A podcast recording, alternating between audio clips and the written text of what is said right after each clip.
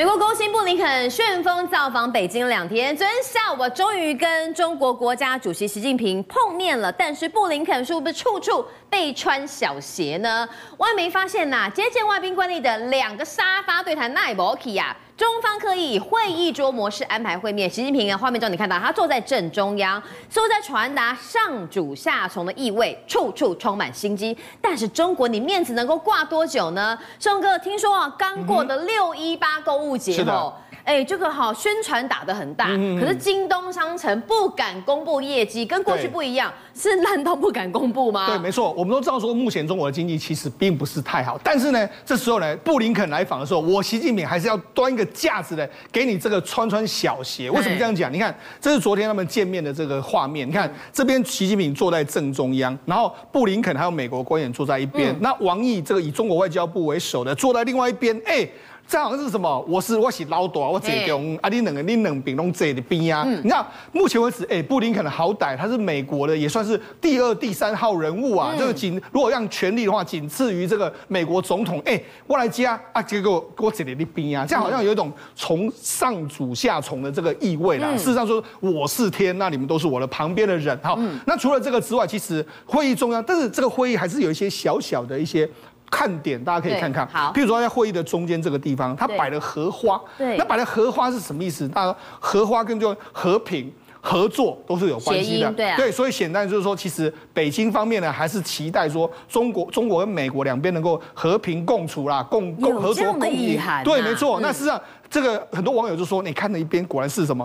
群臣排两旁，那皇上坐中央，天朝架势啊！”因为这张图有人讲说：“吼，这个座位编排跟香港特首同一级别，香港特首是副总在中国的下面，他就是小弟，然后中国是大哥啊，所以代表说他的看这个布林肯有点看不起，就对了。当然这样讲，我们先跟大家讲，布林肯是美国国务卿，对不对？好，我们先讲。”之前的美国国务卿是去世怎么样？你看，这是习近平，那这是前国务卿庞佩奥。哎，庞佩奥那时候，哎，中国对他是非常不礼貌啊。中国还说他是什么人类公敌呀？结果没想，他二零一八年去访问中国的时候，你看他跟习近平两个还是坐在沙发，嗯，而且而且你看这个还是同等意位嘛。庞佩奥算是比较不亲中的。对，那甚至还你看坐在这样子，算是比较对等的一个状况。那更不用讲，庞佩奥的前一任提勒森，嗯，提勒森去的时候，你看也是这样子啊，也是坐在这个旁边啊。对，那你更不用讲，那这是提勒森。见这个习近平的画面，那你更不用讲，哎、欸，在他见了习这个布林肯之前，上个礼拜他在见。再还见比尔盖茨啊，哎、比尔盖茨我还搬了椅子，我们要坐这样闲话家常，还坐得很近哎，对，还坐这样子的样子。这次布林肯到访中国哈，中方接待的规格哈，哎，都有心机，都有巧思，就是要对美国表达说，我其实很不满你处处对我夹杀，没错。因为对中国经济而言呐，这几年哈，人家解封哦是经济突飞猛进，他却是走倒退路，呃，开倒车。对，呃，上个礼拜天呢，最刚结束的六一八，我们台湾也有这个购物节活动嘛，大家都忙起来在。往上消费，那中国当然不能放过这样的机会啊。但据说销售情况好像不是很好哎。对，目前事实上是盖牌了。为什么盖牌？照照理说，你看中国大概有几个大的这个销售节，包括说双十一，那后来又有双双十二，后来又有六一八。六一八主要是京东为主的。但大家都说，哎，六一八刚过，照理说如果经济好的时候，你看过去一段时间，中国一定说，哦，你看我们这个京东又刷了多少数据，刷新多少数据。以前以前是这样，可是问题是这一次都没有。嗯，那没有的话，他只有说了，哎，我们这个预期会再刷新新的记录，但是。你都没有讲说那数字多少，不讲，为什么不讲？其实中国今年的消费恐怕真的有非常大的难题，而且对中国来说，不是只有短期的这个经济压力，更长期的是说，有人说他可能罹患了中国病啊，日本病。日本病。对，为什么算日本病？这是一个中国首席经济学家论坛的这个理事长理事，他叫做殷建峰他说的。那什么叫做日本病？我不知道。明君，你知道，我们过去都谈到说，日本的话最重要一个就是通缩，是对不对？然后它不断的印钞票，嗯，不断印钞票之后，但是因为我通缩，我人民根本不会拿出来消费。另外一方面是人口减少，嗯，日本的话人口每一年都在减少，对不对？所以，但是现在呢，我跟大家讲。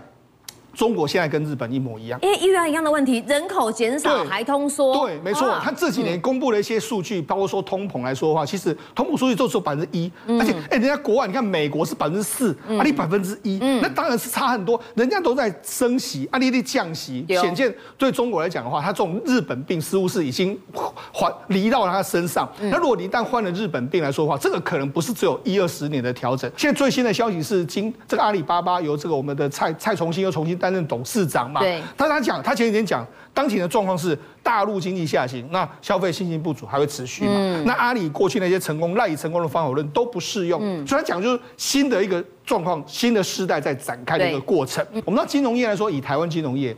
大家都说哦，我出去一定要穿着这个光鲜亮丽的这个状况，对不对？因为代表了公司的形象。金融业来说，哎，金融业是赚的镀金的那个对啊，高收入。我拿你的钱来投资，如果我都穿得很穷酸，你就觉得哎呀，你到底是你要谈还是不要谈？我都不知道。对，跟你讲，他们军中国金融业竟然要求员工，你不要在社交媒体上发布有什么昂贵的菜饭菜啦、衣服或是包包啦，不可以炫富啊。对，然后不要在工作场合穿戴什么奢侈品、衣服或是奢奢侈的包，然后出差不能够坐住这个五星级的这个饭店。为什么？因为他们现在要通。要紧缩他们整个荷包，所以他计划说，哎，削减总公总公司的员工的这个津贴。那我过去是做五星级饭店，现在就给我降级。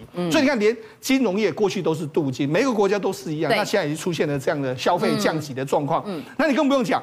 现在是端午节，对，那端午节来说，中公中国过去了，他们很多企业会有所谓端午的这个礼金，是，就没想到这个公司就说，哎，这个网友就晒出我们公司的这个礼金了，他说，我们的五居然只有三颗荔枝啊，哇，他说一度怀疑说，啊，烂公司是不是被逗？端午礼节里只送三颗荔枝，啊，那希望应该也冰冻。对，所以就是说，哎，难道至少来一个三颗肉粽嘛？对，就怎么这样？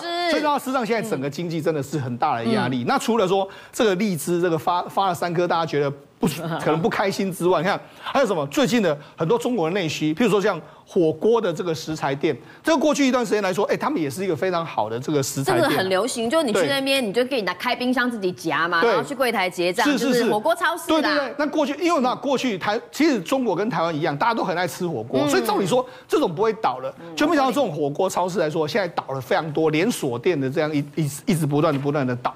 但是不只是这个连锁店不断不断的倒，那民众来说，你看民众呢，就是他们赚不到钱的时候，难免火气会比较大。那最近在这个四川内。江就发生一件事，为什么呢？因为这目前的城管就说，哎，你这个这个打这个卖这个鸡蛋的小小贩，那你可能这个。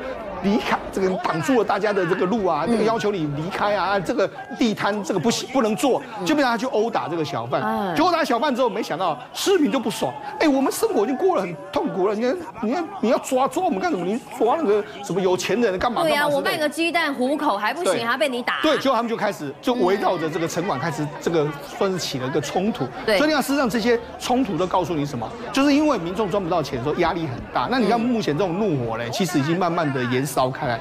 中国欠薪呐，或者说中国民众过了困苦的这个状况，其实在中国各地都可以看到的一个情形。我想哈，中国内部哦有一些哈民众不满跟经济下行的困境哈，民众感受到，在那边的外商一定感受也非常深刻。没错，事实上现在为止来说，很多外商都要跑。比如说以这个什么，最近一段时间，华尔街巨头都认为说，哎，你中国经济不好，我还这样一直投资中国，那当然不不妙嘛。甚至你看。这个红杉资本，红杉资本其实是全世界非常知名的一个算是创投公司。嗯，他说计划在明年三月，他把它分拆成美国、印度还有中国三个公司。为什么？因为他也怕说，哎，我在中国投资太多的时候呢，万一中国经济下滑的时候，会影响到我整个红杉资本这样一个状况。就是我鸡蛋不要放在同个篮子里面。对，没错。我们知道这个中国有一个中国呢，过去一个最对外最大的城市当然就是香港，因为香港一向扮演对香港扮演说外资在这边投资，所以香港股市的好坏是扮演的，就是说外界。外资怎么去看这个所谓中国的这个状况？那我们看这个以 IPO 为例，我们知道事实上过去一段时间，香港是全世界 IPO 最大的一个地方，对，因为很多。